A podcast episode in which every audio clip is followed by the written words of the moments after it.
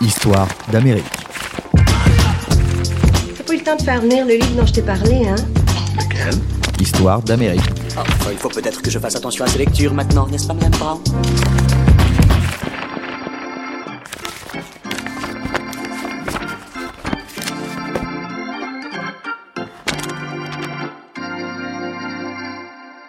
À tous et bienvenue dans Histoire d'Amérique, un podcast développé par Society en partenariat avec la maison d'édition 1018. Un podcast dans lequel il s'agira de découvrir un livre et ce qu'il raconte de la société américaine. Dans ce quatrième épisode, ouvrons ensemble White, huitième livre de l'auteur américain Bret Easton Ellis, réédité par 1018 en septembre 2020, après une première publication chez Robert Laffont en 2019. Né en 1964, Bret Easton Ellis a connu la gloire dès l'âge de 21 ans avec son premier roman Less Than Zero, moins que zéro en français, qui traite des errances d'un adolescent entre drogue, sexe et prostitution, et la renommée mondiale avec son troisième livre et plus grand succès commercial aujourd'hui, American Psycho, le récit troublant d'un trader serial killer obsédé par son apparence, vu par beaucoup comme une allégorie de son pays et de son époque. Éminente figure littéraire des années 80 à 90 aux États-Unis, Ex-membre du Brat Pack, cette clique de jeunes écrivains provoquants aux soirées très médiatisées, Bret Easton a désormais 56 ans et passe, selon ses propres termes, son temps à faire des rants, à râler sur Twitter et dans ses podcasts. Et pas seulement.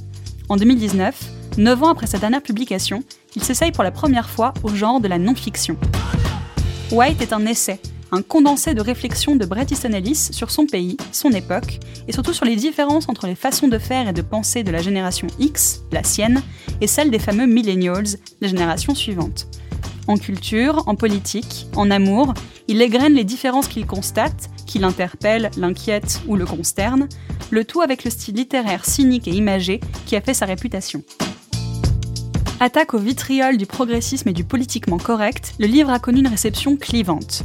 On ne l'apprécie pas du tout de la même façon selon que l'on appartient à la génération sur laquelle il tape ou à la sienne, et selon qu'on est d'accord avec ses accusations ou non. En gros, on a autant qualifié son auteur de vieux mâle blanc qui refuse de s'adapter que de lanceur d'alerte courageux qui ose enfin dire avec style qu'aujourd'hui tout va trop loin. Plutôt très bien reçu en France, le livre a suscité des polémiques aux États-Unis, notamment à cause des propos de l'auteur sur Trump. Mais quoi qu'il en soit, que l'on soit d'accord ou pas, ces controverses montrent bien une chose. Bret Easton Ellis a su mettre le doigt là où ça fait mal, sur des débats très actuels et très représentatifs des États-Unis d'aujourd'hui. Des débats qui ne font que commencer, des débats que l'on va essayer de résumer ici. Nous aborderons tout d'abord un des thèmes principaux, la liberté d'expression sur les réseaux sociaux, longtemps vue comme un espace d'impunité où l'on pouvait écrire tout ce qui nous passe par la tête, et qui sont aujourd'hui le théâtre de véritables procès virtuels. La sociologue Nathalie Hennick nous rappellera pourquoi la question des réseaux sociaux aux États-Unis est très particulière, puisqu'ils revendiquent parfois être un complément de justice face à une législation trop floue. Ensuite, pour Bret Easton la liberté d'expression est mise à mal également dans le domaine de la culture. On police les films et les livres pour être sûr qu'ils ne choqueront personne, le marché dicte sa loi et censure l'art, et l'identité de l'artiste serait plus importante que son propos. Voilà qui n'est pas arrangeant quand on a un homme qui a écrit un best-seller sur un psychopathe qui découpe des femmes à la tronçonneuse. Enfin, l'un des sujets les plus brûlants aux États-Unis en ce moment, c'est bien sûr Donald Trump. Bret Easton Ellis s'est fait attaquer justement pour ne pas avoir attaqué le président et même chercher à comprendre ses électeurs. Or, dans le monde de la culture aux États-Unis, on prend part à la résistance et on traque les pro-Trump. Pour ces deux derniers points, nous recueillerons l'expérience de Steven Sampson, auteur de Côte Est, Côte Ouest, le roman américain du XXIe siècle de Bret Easton Ellis à Jonathan Frenzen. Histoire d'Amérique.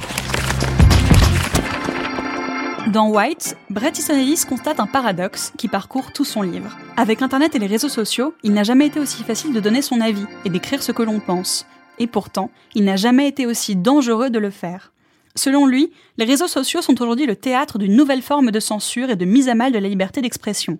Le progressisme, sous couvert de se libérer de la censure de la droite et de combattre ses propos haineux, se montrerait tout aussi arbitraire et aveugle, notamment dans sa façon de punir virtuellement ceux qui tiennent des propos déplacés. Ça a un nom, beaucoup prononcé ces jours-ci, on appelle ça la cancel culture. L'idée est que chacun est responsable des propos qu'il tient et des comportements qu'il adopte, et que ces mêmes propos et comportements peuvent et doivent avoir un impact sur sa réputation ou sa carrière. If I tweet or hashtag about how you didn't do something right or used the wrong verb or then I can sit back and feel pretty good about myself because man, you see how woke I was? I called you out. Personne n'a plus le droit à l'impunité suite à des propos ou des comportements offensants. Confronté publiquement sur les réseaux sociaux, ce qu'on appelle la culture du call-out, la personne s'étant montrée homophobe, raciste, sexiste, grossophobe, transphobe, ayant fait preuve d'appropriation culturelle ou ayant fait des remarques sexuellement déplacées serait alors cancelled, l'équivalent numérique d'un boycott. Depuis quelques années, les affaires se multiplient. On a vu des gens perdre leur emploi pour des tweets, des blagues dérangeantes, des remarques déplacées. Un exemple, cité dans White, celui de Roseanne Barr, humoriste américaine héroïne de la série Roseanne, qui avait un succès colossal jusqu'à ce que Roseanne Barr en soit renvoyée pour avoir écrit un tweet raciste, ce dont elle a essayé en vain de se défendre. Mais tous ceux qui, tout en étant d'accord avec les causes égalitaristes défendues, soulèvent un sourcil inquiet face à la justice expéditive de ce genre d'affaires, subissent le même traitement et se font critiquer et ostraciser. En juillet 2020, 150 intellectuels signaient une lettre ouverte dans le magazine américain Harper pour dénoncer la cancel culture. Parmi les signataires se trouvaient Margaret Atwood, Noam Chomkins, mais aussi J.K. Rowling, autrice célébrissime qui venait justement d'être cancelled pour avoir tenu des propos transphobes. La lettre ouverte a été elle-même décriée sur les réseaux sociaux, à telle enseigne que certains signataires s'en sont retirés et ont présenté leurs excuses. Un an après la publication de White, la cancel culture est sur toutes les lèvres et suscite de nombreux débats. Elle arrive même à mettre d'accord Donald Trump et Barack Obama. Cancel culture, driving people from their jobs, shaming dissenters, and demanding total submission from anyone who disagrees. This is the very definition of totalitarianism. Obama a émis publiquement des réserves, tandis que Trump parle carrément de fascisme de gauche. Quand Bret Easton était jeune, le politiquement correct et la bien-pensance correspondaient à une vision conformiste, blanche, hétéronormée, et la gauche les combattait avec violence. Aujourd'hui, constate-t-il, c'est au contraire de correspondre aux valeurs de la gauche identitaire progressiste qui est devenue politiquement correcte et bien-pensant. Et une fraction de la gauche aurait aujourd'hui des méthodes aussi arbitraires et autoritaires que celles que le conservatisme a longtemps utilisées contre elle. Alors que Bret Easton Ellis était confiné chez lui à Los Angeles, nous avons pu nous entretenir avec lui par téléphone. Et il confirme, à gauche, rien ne va plus. Um, more. Je dirais que la gauche est plus violente que la droite. Et c'est ça qui me gêne. Je dirais qu'ils en font plus. Sans doute avec les meilleures des intentions de départ, mais qui sont devenues les pires des intentions. C'est quelque chose de déprimant de réaliser chaque jour que la scène dont vous faisiez partie, le libéralisme traditionnel, n'existe plus. Et que c'est devenu une sorte de progressisme radicalisé et aveugle. Je ne sais pas jusqu'où l'aiguille va pencher. Je ne sais pas si ça va un jour aller mieux dans ce pays. On verra. Ça a sans doute commencé avec de bonnes intentions, mais ça s'est fait instrumentaliser d'une certaine manière. Et le mouvement s'effondre maintenant. Donc je ne sais pas. Il faut qu'il y ait un moment où quelqu'un se lève et dise OK, c'est ridicule.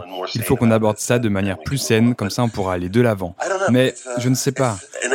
On voit ça tous les jours et c'est vraiment déprimant.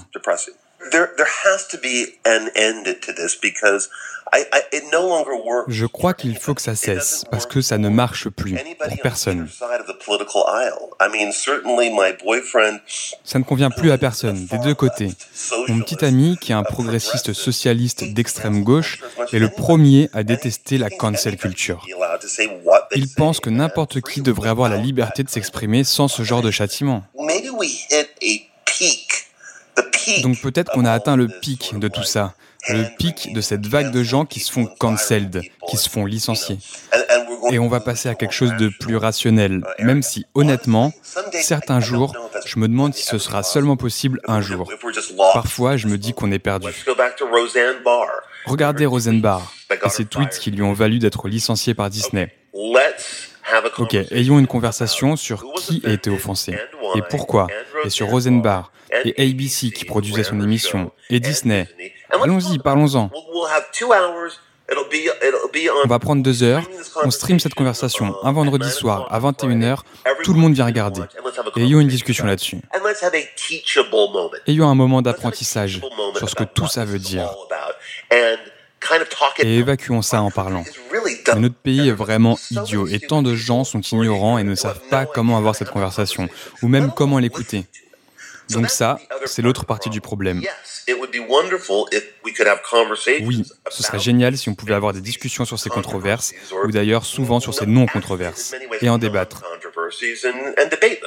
Mais il n'y a pas assez de gens intelligents pour avoir cette conversation. Et c'est ça le problème. Les attaques contre la cancel culture sont nombreuses et viennent de tous les bords politiques. On lui reproche notamment de ne pas opérer de prescription, de ne pas autoriser de pardon, d'empêcher le dialogue ou la défense, et surtout de tout mélanger en punissant de la même manière des gens ayant par exemple été reconnus coupables d'agression sexuelle et d'autres ayant fait des blagues sexistes sur Twitter. Pour beaucoup, il s'agit d'une justice populaire arbitraire, cruelle et expéditive.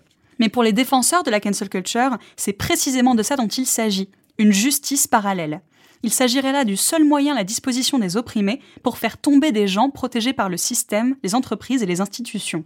L'agora populaire revendique son droit à faire les stars, mais aussi à les défaire, et à les tenir à un comportement irréprochable en leur rappelant que le public qui les a portés au nu peut se détourner d'eux aussi sec.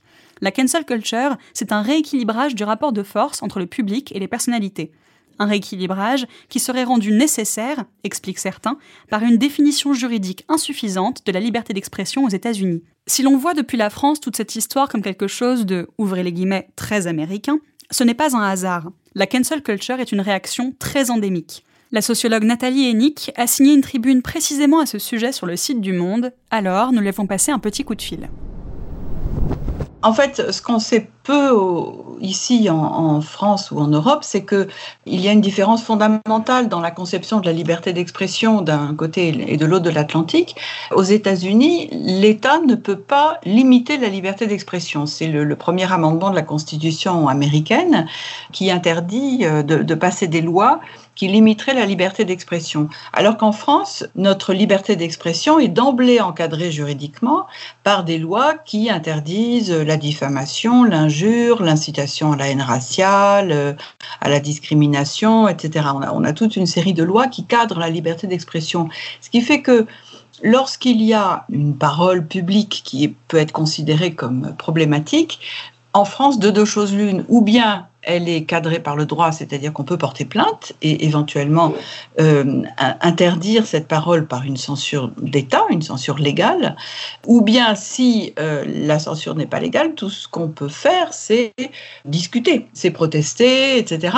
Mais en aucune mesure, des, de simples citoyens euh, ne peuvent s'ériger en censeurs, puisque la censure, encore une fois, est cadrée par les institutions représentatives de la communauté nationale, qui sont donc les lois votées par les représentants du peuple. Bon, ça c'est la conception républicaine, alors qu'aux États-Unis, dès lors que euh, l'État ne peut pas euh, interdire euh, l'expression de... alors il y, y, a quelques exceptions comme l'incitation à la pédophilie, mais sinon il y a pratiquement pas d'exception. Et donc du même coup, ce sont en fait les citoyens qui s'érigent en porteurs des interdits et qui se mobilisent de façon spectaculaire pour exiger euh, l'interdiction de telle ou telle expression. Euh, ce qui euh, aboutit à des phénomènes tout à fait spécifiques des, des États-Unis et, du Canada aussi d'ailleurs, parce que le Canada a la même situation, qui sont des mobilisations massives de citoyens pour exiger l'interdiction d'une exposition, l'interdiction d'un spectacle, d'un film. Alors j'avais étudié ça dans les années 90 à propos de ce qu'on appelait les culture wars, c'est-à-dire les, guerres culturelles qui ont éclaté aux États-Unis dans les années 80-90 à propos notamment de euh, propositions d'art contemporain lorsque des propositions d'artistes jugés blasphématoires ou obscènes euh, ont fait l'objet de, euh, de demandes d'interdiction massives avec euh, des manifestations. Alors il y avait notamment une exposition de Robert Mapplethorpe, le, photographe, à, je crois que c'était à Cincinnati, et, et, dans certains cas, les, les, citoyens sont arrivés à faire interdire ces manifestations. Voilà. Et donc ça, c'est vraiment un cadre très différent, ce qui fait que le fait d'importer directement les, mœurs politiques américaines en France, comme le font actuellement des militants antiracistes, euh, féministes, euh, LGBT, etc., pour d'excellentes causes, hein, qui, sont typiquement des causes de, gauche, pose un vrai problème parce que les méthodes, elles, sont des méthodes totalitaires et des méthodes qui, dans la tradition française, sont considérées comme absolument rétrogrades et attentatoires à la liberté. La cancel culture de 2020 et les culture wars des années 80 sont deux expressions d'un peuple qui cherche à se faire substitut de la justice pour réguler lui-même ce qui devrait être possible de dire ou de montrer, puisque la loi, elle, ne le régule pas. Mais dans le cadre des Culture Wars, ces manifestations venaient de la droite religieuse conservatrice et n'allaient pas dans le sens de l'histoire. Rétrospectivement, il est unanimement considéré comme une bonne chose que ces manifestations culturelles aient eu le droit d'exister. Mais aujourd'hui, la cancel culture emploie des méthodes semblables sur les réseaux sociaux, non pas contre, mais pour des causes progressistes et égalitaristes. Toute la question, dès lors, est de savoir s'il peut exister une bonne censure ou si c'est nécessairement une méthode totalitaire. Et la question divise, même et surtout, au sein de la gauche les opposants aux propositions d'art contemporain étaient en général des religieux ou des conservateurs euh, indignés par l'indécence sexuelle. Hein, donc on était vraiment dans un, un, cas de figure archi classique et très facile à gérer du point de vue de nos cadres mentaux. Bon, alors que euh, aujourd'hui, comme, comme je l'ai dit, donc d'une part l'opposition droite-gauche n'est plus du tout au centre euh, du problème, et d'autre part, et c'est ce qui a beaucoup changé, vous avez tout à fait raison d'y insister, c'est la technologie des réseaux sociaux. Donc on a un énorme conflit générationnel qui est très clairement un conflit de culture politique, mais qui se double, c'est là où les choses se compliquent, d'une donnée technologique fondamentale qui est que les moyens dont disposent aujourd'hui euh, tous ceux qui sont nés avec cette culture de l'Internet, des réseaux sociaux, sont des moyens d'une efficacité redoutable dès lors qu'il s'agit de euh, détruire la réputation de quelqu'un. Et ils savent très bien s'en emparer, et pour eux, ça va de soi, c'est un peu normal, ils sont nés avec ça, alors que pour des gens de ma génération, des gens de la génération de 68, c'est une culture que, nous connaissons et que nous maîtrisons plus ou moins, mais qui, n'est pas, qui n'est pas fondatrice pour nous de notre rapport à la politique les réseaux sociaux. Tout en étant très actif sur Twitter, Bret Easton Ellis consacre de longs paragraphes à ce qu'il considère être leur tyrannie et leur idiotie. Peut-être justement parce que son activité sur Twitter lui a valu quelques belles polémiques, comme celle qui pendonnait de ceux qui tweetent des blagues limites ou parlent de communautés à laquelle ils n'appartiennent pas. Sur les réseaux sociaux, les algorithmes peuvent facilement créer des bulles où l'on ne lit que des opinions semblables aux nôtres, ce qui rend d'autant plus difficile de comprendre les opinions adverses. Et c'est dommage, écrit Bret Easton Ellis. Démonstration avec un extrait du livre audio White paru chez Lizzie. Histoire d'Amérique.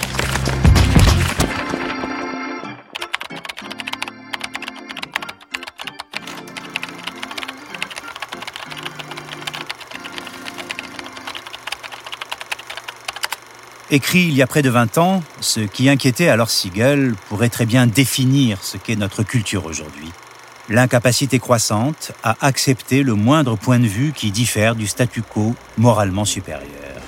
Um, okay, to ensure clear communication with this social media generation, hashtags and pop culture references will be used. Hashtag you're welcome. Today is an exciting day. Today I'm going to give you a speech. Par hasard, je relisais cet essai tout en écoutant divers discours de remise des diplômes à l'université en 2016 sur YouTube, quand il était plus impératif que jamais apparemment de conseiller aux étudiants de ne pas rester en sécurité contre ce que ces nombreux orateurs suggéraient, mais plutôt de rester en danger en refusant de vivre dans la bulle des parenthèses. L'idée est à présent un lieu commun de notre société.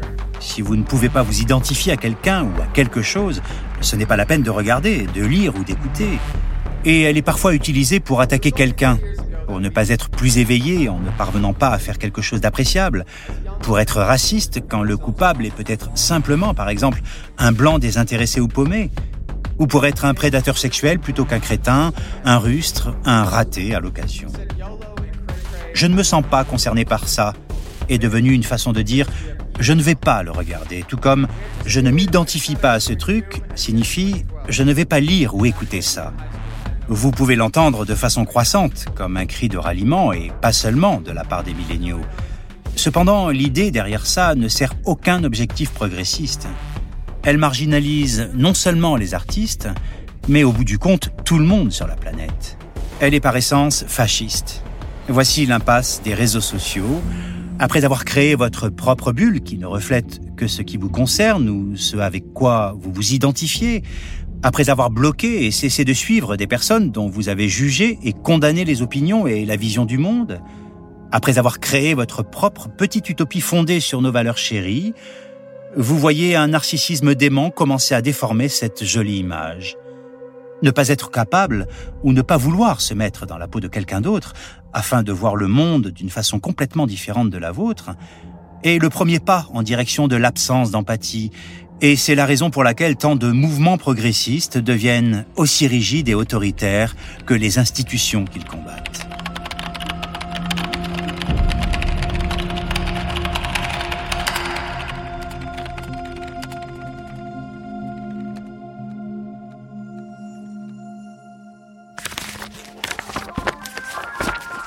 Histoire d'Amérique. T'as pas eu le temps de faire venir le livre dont je t'ai parlé, hein? Lequel Histoire d'Amérique. Oh, il faut peut-être que je fasse attention à ces lectures maintenant, n'est-ce pas, Madame Brown?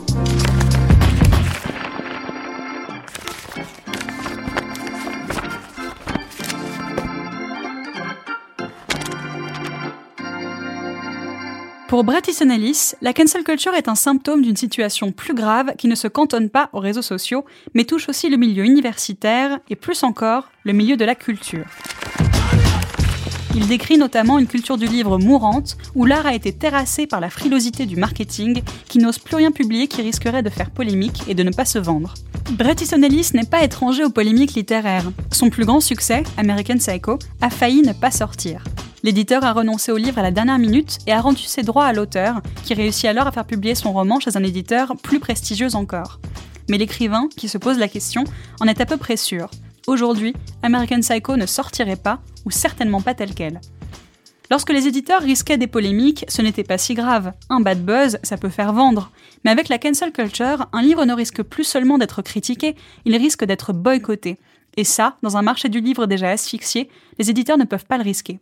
Alors des mesures sont prises pour faire en sorte que les livres ne choquent plus, ne puissent plus être taxés de véhiculer des clichés ou de pratiquer de l'appropriation culturelle. L'une de ces mesures consiste en un nouveau métier, les sensitivity readers, des consultants dont le travail consiste à relire les livres pour y pointer du doigt les clichés, les stéréotypes, toute scène ou toute formulation qui pourrait offenser une partie du lectorat. Leur utilisation devient notamment de plus en plus systématique lorsque l'auteur ou autrice parle de thèmes qu'il ou elle ne maîtrise pas personnellement un auteur hétéro décrivant des personnages gays, une autrice blanche décrivant des personnages mexicains, ou bien une histoire traitant d'expériences traumatiques ou de maladies particulières. La pratique, à première vue, est louable, puisqu'elle empêche de véhiculer des clichés et des stéréotypes rances. Ce serait l'équivalent littéraire de la lutte contre les fake news. Après des siècles d'oppression, les femmes auraient bien mérité le droit de ne plus avoir des livres qui encensent la culture du viol, et les personnes de toutes origines des livres qui les dévalorisent par rapport aux blancs. Mais beaucoup de critiques s'alarment du fait que cela interdise aux écrivains de parler de personnages qui ne leur ressemblent pas, d'évoquer des thèmes polémiques ou d'avoir des formulations un peu corrosives. On aurait donc à l'arrivée des livres bien pensants et édulcorés, où chacun ne parle que de ce qu'il connaît et d'une manière la plus neutre possible. Or, beaucoup des grands classiques de la littérature mondiale ont choqué au moment de leur sortie, ou choquent encore. Mais est-ce qu'il faut voir un livre comme Lolita comme une apologie de la pédophilie, ou comme une œuvre littéraire provocante qui montre au contraire ses ravages? En France, on parle de crise du livre au sujet des chiffres de vente. Aux États-Unis, selon Bret Easton Ellis, c'est la culture du livre même qui est mourante. On ne lit plus et on lit mal.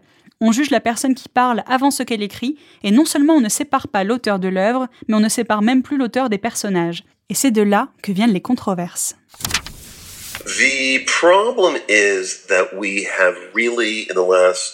Le problème, c'est que durant les 10-15 dernières années, peut-être plus, l'enseignement universitaire est devenu obsédé par les questions d'identité.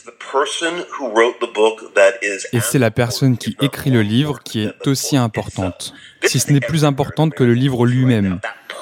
Ça, c'est partout dans la culture américaine en ce moment. La personnalité, la personne, pas ce qu'ils ont écrit, mais qui l'a écrit. Et ça a engendré une multiplication de choses que l'on ne maîtrise pas.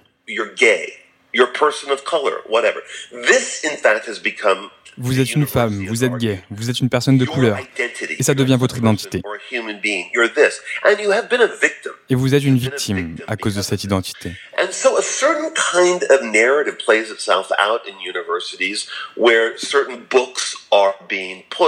Dans le cursus universitaire aujourd'hui, il y a un discours autour de certains livres qui sont traités non pas pour leur mérite, mais comme des exemples de personnalité. Et ça veut dire que ce n'est plus une question d'art, ce n'est plus à propos de l'œuvre ou du talent de l'auteur, c'est à propos de sa personne. Et on voit ça sur toutes les facettes de la vie artistique américaine en ce moment. C'est votre histoire personnelle, ce que vous avez vécu, une histoire de victime qui est mise en avant à travers votre art et à travers votre vie personnelle. C'est ça qui intéresse les gens en ce moment. Et c'est pour ça qu'on réagit aussi fort, c'est parce qu'on n'est pas assez intelligent pour séparer, pour prendre du recul et dire je dois remettre ça dans le contexte. Ça, ce n'est pas raciste, c'est un exemple de racisme. Ça, ce n'est pas misogyne, c'est un exemple de représentation misogyne. Je ne sais pas où en est le roman en ce moment, dans la culture, dans la manière dont il est considéré et dont on en parle. Hier soir, je dînais avec une dizaine de personnes très éduquées, des écrivains, des journalistes qui ont publié des livres de non-fiction, mais on n'a pas parlé de littérature. On n'a pas parlé des nouveaux romans. Je ne connais personne qui ait lu le roman qui a gagné le prix Pulitzer cette année. La culture du livre, ici, s'affaiblit. Bien sûr, c'est uniquement une question d'argent. Ce sont des décisions de marketing. Ce n'est pas qu'un éditeur se soucie vraiment que les gens soient peut-être offensés. Je crois vraiment que c'est une question d'argent.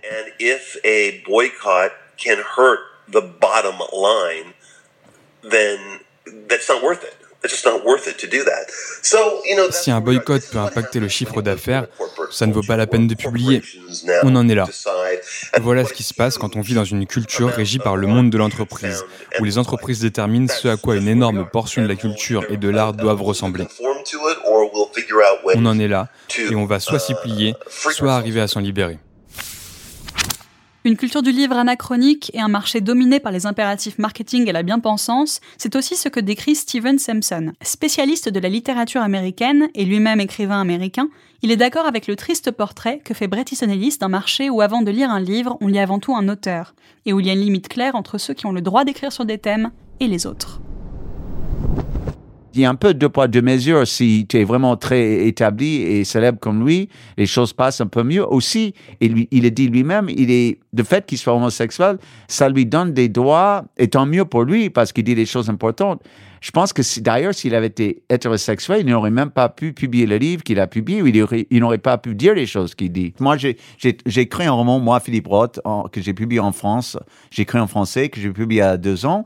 Je l'ai traduit moi-même en anglais. J'ai cherché euh, un agent littéraire aux États-Unis. J'ai fait le tour d'une centaine d'agences. Et les choses qu'ils mettent sur leur site, ça fait peur.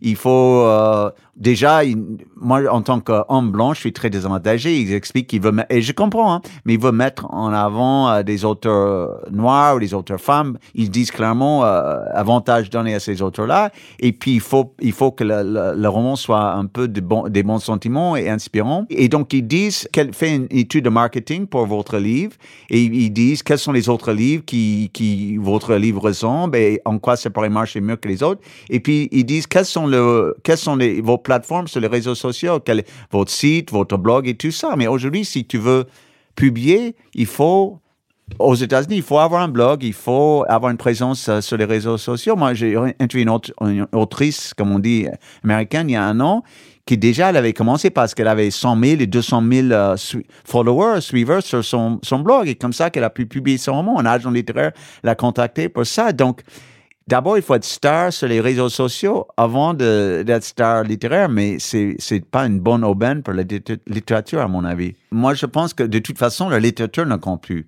C'est pas où ça se passe aujourd'hui. C'est pas au niveau du roman. Donc, tu as Oprah Winfrey ou Obama qui dit, qui élu son roman des vacances, mais c'est la, c'est la pub. Pour moi, c'est pas un accident que cette culture de cancel culture et de, de la victime et de racialisation de la politique vient des États-Unis, qui est aussi le pays le plus capitaliste du monde. Pour moi, les deux vont ensemble. Histoire d'Amérique. L'idée que l'on ne puisse plus parler de ce que l'on n'est pas, de ce que l'on ne vit pas, et qu'on ne puisse plus le faire de manière dérangeante, signe pour Bret Easton Ellis la mise à mal de la littérature et de l'art en général. Il déplore que tous les films et livres qui aient du succès aujourd'hui soient, selon ses mots, des histoires de victimes, qui donnent bonne conscience aux créateurs et au public. Pour lui, non seulement il n'est pas souhaitable du point de vue littéraire de créer des livres destinés à ne choquer personne, et est-ce seulement possible, mais les polémiques engendrées par les œuvres font partie des œuvres, lancent des discussions, créent des débats qui font avancer les choses. Il consacre quelques pages de White aux livres qui l'ont marqué et attribue au grand livre non seulement un droit à choquer, mais peut-être même un devoir de le faire. Il est très inquiet pour l'avenir de la culture, comme on peut l'entendre dans ce nouvel extrait du livre audio White, paru chez Lizzie.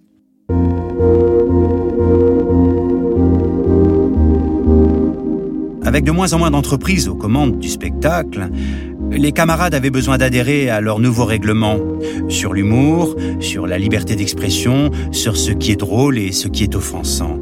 Les artistes, ou plutôt dans le jargon local, les créatifs, comme la ville aimait les appeler, ne devaient plus repousser les limites, passer du côté de l'ombre, explorer les tabous, faire des plaisanteries déplacées ou avancer des opinions anticonformistes. Nous pouvions le faire, mais pas si nous voulions nourrir nos familles.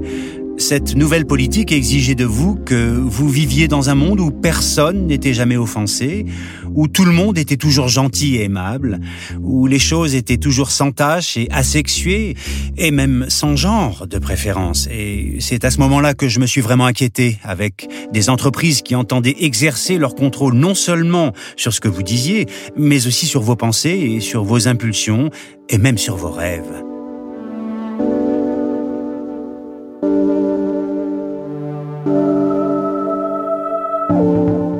Raison de cette influence accrue de l'entreprise, avec les règles de l'Empire revenant à présent en jeu, les publics allaient-ils être en mesure de consommer du matériel non autorisé ou flirtant dangereusement avec la transgression, l'hostilité, le politiquement incorrect, la marginalité, les limites de la diversité et de l'inclusion forcée, n'importe quelle sexualité ou quoi que ce soit qui pourrait être maudit par le désormais universel déclencheur? Les publics étaient-ils prêts pour le lavage de cerveau ou bien celui-ci avait-il déjà eu lieu? Comment des artistes pouvaient-ils s'épanouir tout en étant terrifiés à l'idée de s'exprimer comme ils l'entendaient, à l'idée de prendre des risques créatifs qui dansaient parfois à la marge du bon goût ou même du blasphème, particulièrement en incluant les risques qui les autorisaient à se mettre dans la peau d'un autre sans être accusés d'appropriation culturelle? Prenez par exemple une actrice qui se voit refuser un rôle qu'elle voulait obtenir désespérément parce que, prenez une grande aspiration, elle n'était pas déjà exactement ce personnage. Les artistes n'étaient-ils pas supposés résider ailleurs, n'importe où, loin d'un lieu sûr et allergique au risque, loin d'un endroit où la tolérance zéro est l'exigence première et absolue? Cela paraissait, à la fin de l'été 2018, non seulement une indication fort laide de l'avenir, mais l'ordre cauchemardesque du nouveau monde. Et l'exagération dont j'accusais les autres, je m'en rendais compte, je la formulais moi-même à présent, et je ne pouvais pas m'en empêcher.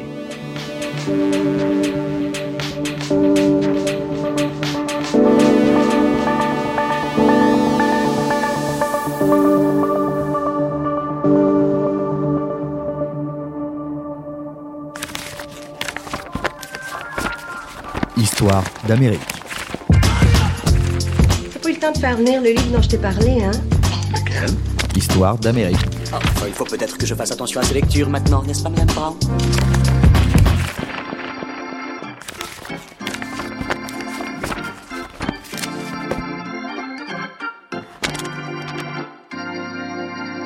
My message is that things have to change. And they have to change right now. Et dans un milieu culturel prompt aux polémiques, il y a un sujet avec lequel on ne plaisante pas. De toutes les controverses qu'a suscité White, la plus grande, c'est la façon dont l'auteur parle de Trump, ou plutôt la façon dont il ne parle pas de Trump, la façon dont il ne se prononce pas clairement contre lui et critique même ceux qui le font, quitte à minimiser certaines des polémiques créées par les saillies racistes ou sexistes du président controversé. En interview, Bret Easton Ellis répète à loisir qu'il est apolitique, n'a jamais voté, n'est pas un supporter de Trump. Il explique qu'il a cherché à avoir une position neutre et à encourager les démocrates à se regarder en face, à évaluer leur propre part de responsabilité dans l'élection du président qu'ils détestent tant, à comprendre pourquoi la gauche n'était plus attirante ou plus convaincante. Et surtout, à essayer de comprendre qui sont les électeurs de Trump, à savoir la moitié de l'Amérique, plutôt que de les traiter d'idiots. Bret Easton s'insurge face aux réactions des anti-Trump au lendemain de l'élection.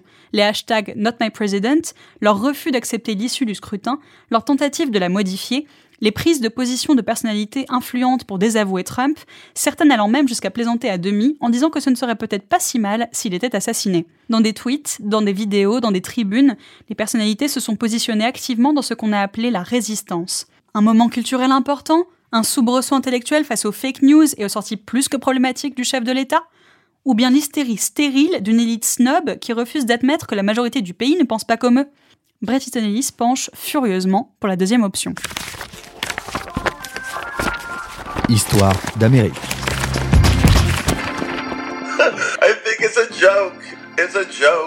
Je trouve que c'est une blague, une blague.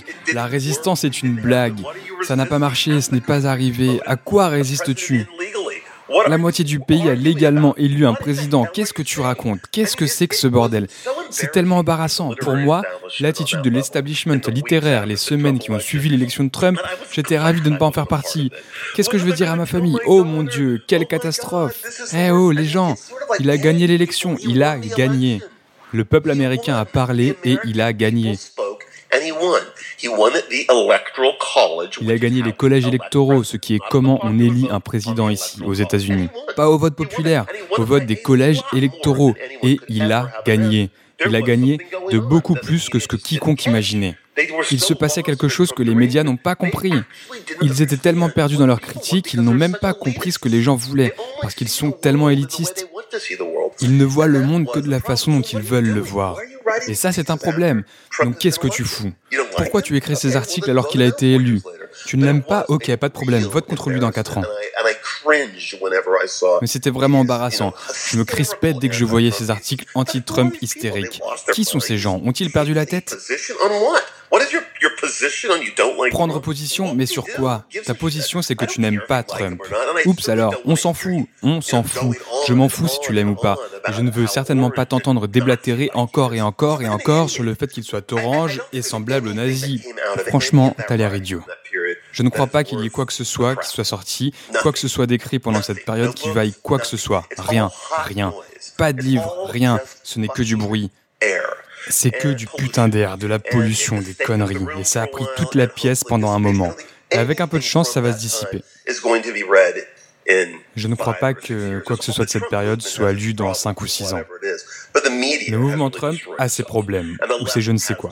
Mais les médias sont en train de se détruire eux-mêmes. Et la gauche s'est détruite elle-même. C'était très choquant d'assister à ça quand on vit ici, aux États-Unis, de voir les médias se désagréger et les gens perdre toute confiance en eux, de voir le New York Times se dissoudre. Je suis très choqué d'assister à ça de mon vivant. Et de voir le libéralisme devenir cette espèce d'illibéralisme, c'est aussi vraiment très choquant. L'idée que les médias et le libéralisme s'effondrent face à Trump, je sais pas. Peut-être que ça montre à quel point ils étaient fragiles. Même si Bret Easton Ellis affirme que White est un livre qui traite de culture, un livre sur la génération X et pas du tout une tentative de défense de Trump, aux États-Unis, il a été traité comme tel. Les lignes dans lesquelles il minimise les polémiques qui ont touché le président, comme sa saillie sur les manifestants racistes de Charlottesville, ont été extirpées et commentées par les médias jusqu'à arriver au raccourci que Bret Easton Ellis était pro-Trump. Car dans le climat actuel, si l'on n'est pas activement contre lui, alors c'est qu'on est pour. C'est drôle. Mais c'est triste. Les réactions ici aux États-Unis étaient que je n'étais pas du bon côté. Et le bon côté, c'est le côté gauche, le côté des démocrates. Si on n'est pas ça dans le monde de l'art, laissez tomber. Si vous n'êtes pas hautement critiqué du gouvernement actuel, laissez tomber. Je ne suis pas un électeur de Trump, je ne suis pas conservateur, je ne suis pas républicain, je suis un gay libertarien de gauche, ok? C'est ça que je suis. Mais j'ai été dépeint d'une autre façon parce que les gens étaient offensés que je sois neutre sur Trump. Et ça a été extrait et j'ai été complètement critiqué pour cette partie du livre, qui n'est vraiment qu'une partie sur mes amis, sur l'élite. C'était vraiment une critique des élites à Manhattan et à Los Angeles sur les 1% qui n'ont pas obtenu ce qu'ils voulaient. Alors ils pleurent dans leur dîner mondain tout en buvant des bouteilles de vin à plusieurs milliers de dollars. Et je trouvais ça choquant. Il ne s'agissait pas de défendre Trump.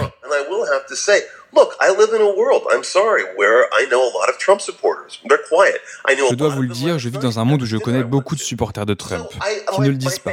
Je reconnaissais hier à ce fameux dîner. Il y a ma famille, ma belle famille, des amis de lycée, des hommes gays que je connais. J'imagine qu'ils font partie de la majorité silencieuse dont parle Trump. Mais ils existent. Je connais plein de gens qui n'en font pas partie. Je vis avec quelqu'un qui n'en fait pas partie. Mais j'évolue dans un monde où ces gens existent et parlent et ont des opinions et sont intelligents. Et qu'est-ce que je fais de ça? Je me dis que ce sont tous des abrutis complets qui n'ont aucun sens des réalités, qui font partie d'une secte? Pas du tout.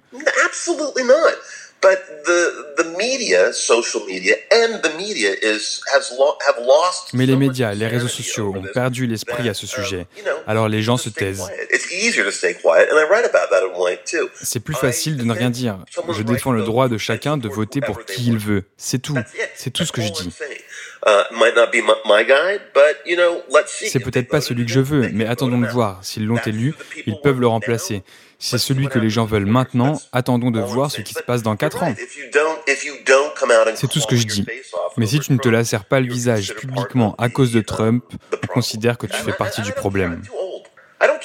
Mais je m'en fous. Je m'en fous, je suis trop vieux. Je m'en fous si les gens pensent que je suis un putain de supporter de Trump. Qu'ils le pensent. Qu'est-ce que je vais faire? Perdre mon temps à passer mes journées à leur dire que je n'en suis pas un? Franchement, ça vaut pas la peine. Et même si j'étais un supporter de Trump, j'attendrais un certain niveau de respect, ok? Même si j'en étais un. Quelqu'un a le syndrome Trump et vous pouvez pas le supporter et ça vous rend fou Allez voir un médecin. À quelques semaines des prochaines élections, cette question est on ne peut plus vive et l'Amérique on ne peut plus diviser. Depuis la guerre de sécession, on a souvent eu tendance à couper l'Amérique en deux, le Nord et le Sud, séparés pendant un temps par une frontière géographique, la fameuse Mason-Dixon Line. Et aujourd'hui, séparés par quelque chose de plus tacite, une culture, des opinions politiques, des aspirations, des positions sociales. Dans la série de fiction The Politician sur Netflix, une candidate californienne propose un jour lors d'un débat l'indépendance de la Californie et pas que. Les bons États, entre guillemets, dit-elle, à savoir New York, la Pennsylvanie, Washington et autres États démocrates, pourraient faire sécession et créer de nouveaux États-Unis en laissant les mauvais États entre eux. Une idée qui fait sourire, mais qui est symptomatique de quelque chose. La position majoritaire des démocrates face à l'élection de Trump a été le déni, l'isolement. Les deux camps ont creusé leurs tranchées et paraissent aujourd'hui irréconciliables. Ils n'ont pas les mêmes médias, ils ne croient pas aux mêmes chiffres, et surtout, pour chacun des camps, l'autre est l'ennemi à combattre. Dans le domaine de la culture, des personnalités se sont faites ostraciser pour avoir défendu ou ne pas avoir attaqué le président en place. Un climat que certains n'hésitent pas à qualifier de nouveau McCarthyisme en référence à une autre purge culturelle, celle dans laquelle, à Hollywood, au début des années 50, les communistes étaient traqués, dénoncés et blacklistés, virés de leur studio, tenus à l'écart des circonstances mondaines, voire retirés du générique de leur création. Au vu des traitements réservés aux personnalités qui soutiennent Trump, Steven Sampson ne trouve pas la comparaison exagérée. Globalement, comme uh, Brad Easton Ellis le dit, la culture médiatique aux États-Unis est très anti-Trump cette culture-là a toujours été très pro-démocrate. Il y avait Brian Cranston, la star de Breaking Bad, qui a dit quand Trump a été élu, il a dit qu'il y a quelque chose de refreshing chez Trump, quelque chose de tonique, de, sans soutenir Trump non plus, mais il voulait dire qu'il y a et d'autres personnes aussi disent qu'aujourd'hui, Trump, c'est le vrai, le vrai punk parce qu'il y a une telle intolérance côté gauche aujourd'hui que finalement, c'est les républicains qui font un peu punk, un peu rebelle, un peu subversif. Et c'est ça, je pense, que Ellis veut dire. Et je suis d'accord avec lui. On peut dire ça sans être pour Trump. C'est ma position. On peut parler de ça tout à l'heure parce que là où je fais une reproche à Ellis, c'est qu'il ne prend pas position contre Trump. Comme Ellis dit, je suis obligé d'insister sur le fait que je ne suis pas pour Trump. Et ça aussi, c'est grave. Mais bon, je, joue le jeu et donc oui, je suis contre Trump. Oui, il y a une pression politique. C'est une, forme de macartisme presque. Soit tu dénonces Trump, soit tu dénonces les gens qui dénoncent Trump. C'est d'un côté l'autre. Et puis, la structure, la média est plus floue aujourd'hui. À l'époque, le macartisme, c'était surtout dans, pour les studios qui étaient, il y avait juste une poignée de studios et donc on était vraiment bannis, on pouvait pas travailler. Alors, et puis il y avait des gens, non, c'est vrai, il y a des gens, ils ont, ils ont perdu leur poste dans l'enseignement. On voit ça dans un roman de Philippe Roth. Donc oui, euh, oui, c'est une forme de macartisme. C'est tellement polarisé aujourd'hui. Moi, j'ai, un ami d'enfance que j'aime beaucoup. Il, c'est quelqu'un de bien. Il est républicain. Je, moi, je vais pas rompre avec lui. Je pense qu'il se trompe, mais il est bien. Mon frère vient de rompre avec un ami de 50 ans, 40, 50 ans, parce qu'il est pro-Trump. Et c'est insupportable pour mon frère. Moi, je trouve ça dommage.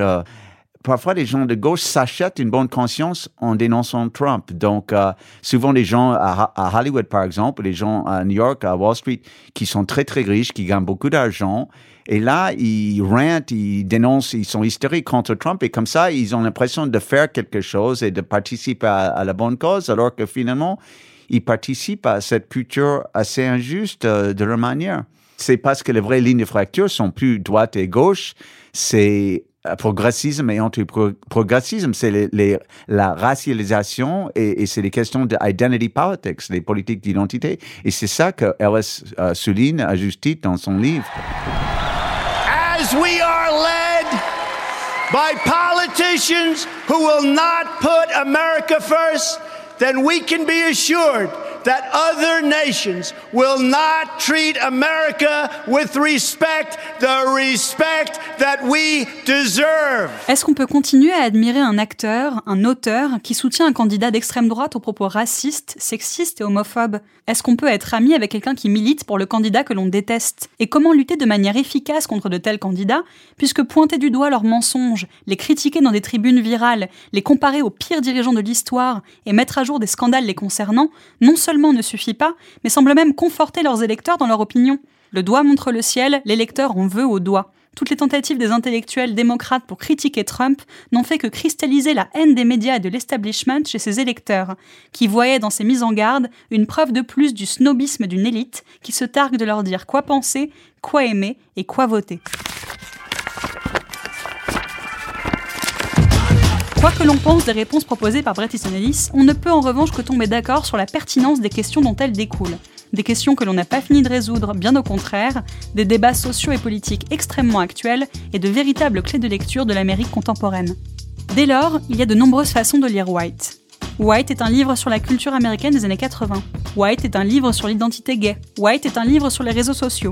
White est un livre qui parle de politique. White peut être vu comme le grincement de dents de ceux qui voient leur statut de privilégié être mis en péril par le nouvel ordre social, un livre qui critique les progressistes mais excuse dans le même temps les polémiques les plus rances. White peut aussi être vu comme une sonnette d'alarme tirée sur les dérives d'un progressisme devenu trop radical, la péremption d'une gauche inexorable et fermée sur elle-même. C'est une oraison funèbre au vitriol de la gauche américaine et une chronique de l'après-Trump chez les élites culturelles qui rafle tout le monde au passage. L'un des points communs entre American Psycho et White, c'est que le narrateur n'épargne personne. Démonstration avec un dernier extrait du livre audio White paru chez Lizzie, qui résonnera bien différemment selon les résultats du scrutin américain 2020. Bret Easton Ellis, prophète ou réac? Nous verrons bien.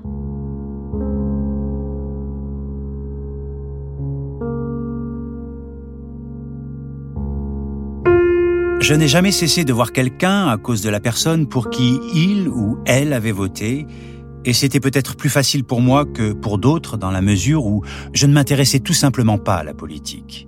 Ou bien, comme beaucoup le soutiendraient, c'était plus facile parce que j'étais un mâle blanc privilégié, ou peut-être parce que je suis tout bêtement un adulte et non plus un enfant, et que j'ai compris que les choses ne tournaient pas toujours comme nous le voulions, et aussi parce que nous ne sommes pas tous pareils. J'étais bien plus curieux de savoir qui une personne était vraiment que de savoir pour qui elle votait. Mais pendant l'été 2018, qui vous souteniez politiquement déterminait à quelle fête ou à quelle table vous seriez invité, ou bien, comme l'a appris le porte-parole de la Maison Blanche en juin, dans quel restaurant vous seriez autorisé à dîner? C'était devenu pour certains d'entre nous une forme inacceptable de résistance. Une chose qui, après trois ans ou presque d'ascendance de Trump, sentait le moisi, était absurde, de mauvaise foi. Éviter ceux qui ne pensent pas comme vous était devenu, au-delà de la protestation et de la résistance, une forme infantile de fascisme, et il était de plus en plus difficile d'accepter ces tactiques d'exclusion. Les points de vue politiques différents étaient jugés immoraux, racistes et misogynes. Ces cris constants des inconsolables étaient pour moi plus que pénibles, un bourdonnement suraigu qui ne déplaçait jamais l'aiguille. J'imaginais qu'on pouvait ne pas aimer les choix politiques de quelqu'un ou même sa vision du monde, mais qu'on pouvait en tirer quelque chose d'utile et poursuivre ensuite son chemin. Si vous regardez tout par la seule lorgnette de votre parti ou de votre affiliation, si vous êtes capable de rester dans une pièce où ne se trouvent que des gens pensant comme vous et votant comme vous, cela ne fait-il pas de vous une personne dépourvue de curiosité qui simplifie à l'excès, passive-agressive, convaincu d'être au pinacle de la moralité supérieure sans jamais vous demander si vous n'êtes pas, aux yeux des autres, en son tréfonds. L'hystérie de l'été 2018 n'a jamais été plus bruyante que lorsque s'est ouvert l'avenir de la Cour suprême, réduisant au silence mon petit ami désorienté et loquace au cours d'une dépression de 48 heures après que le juge Kennedy eut annoncé sa retraite.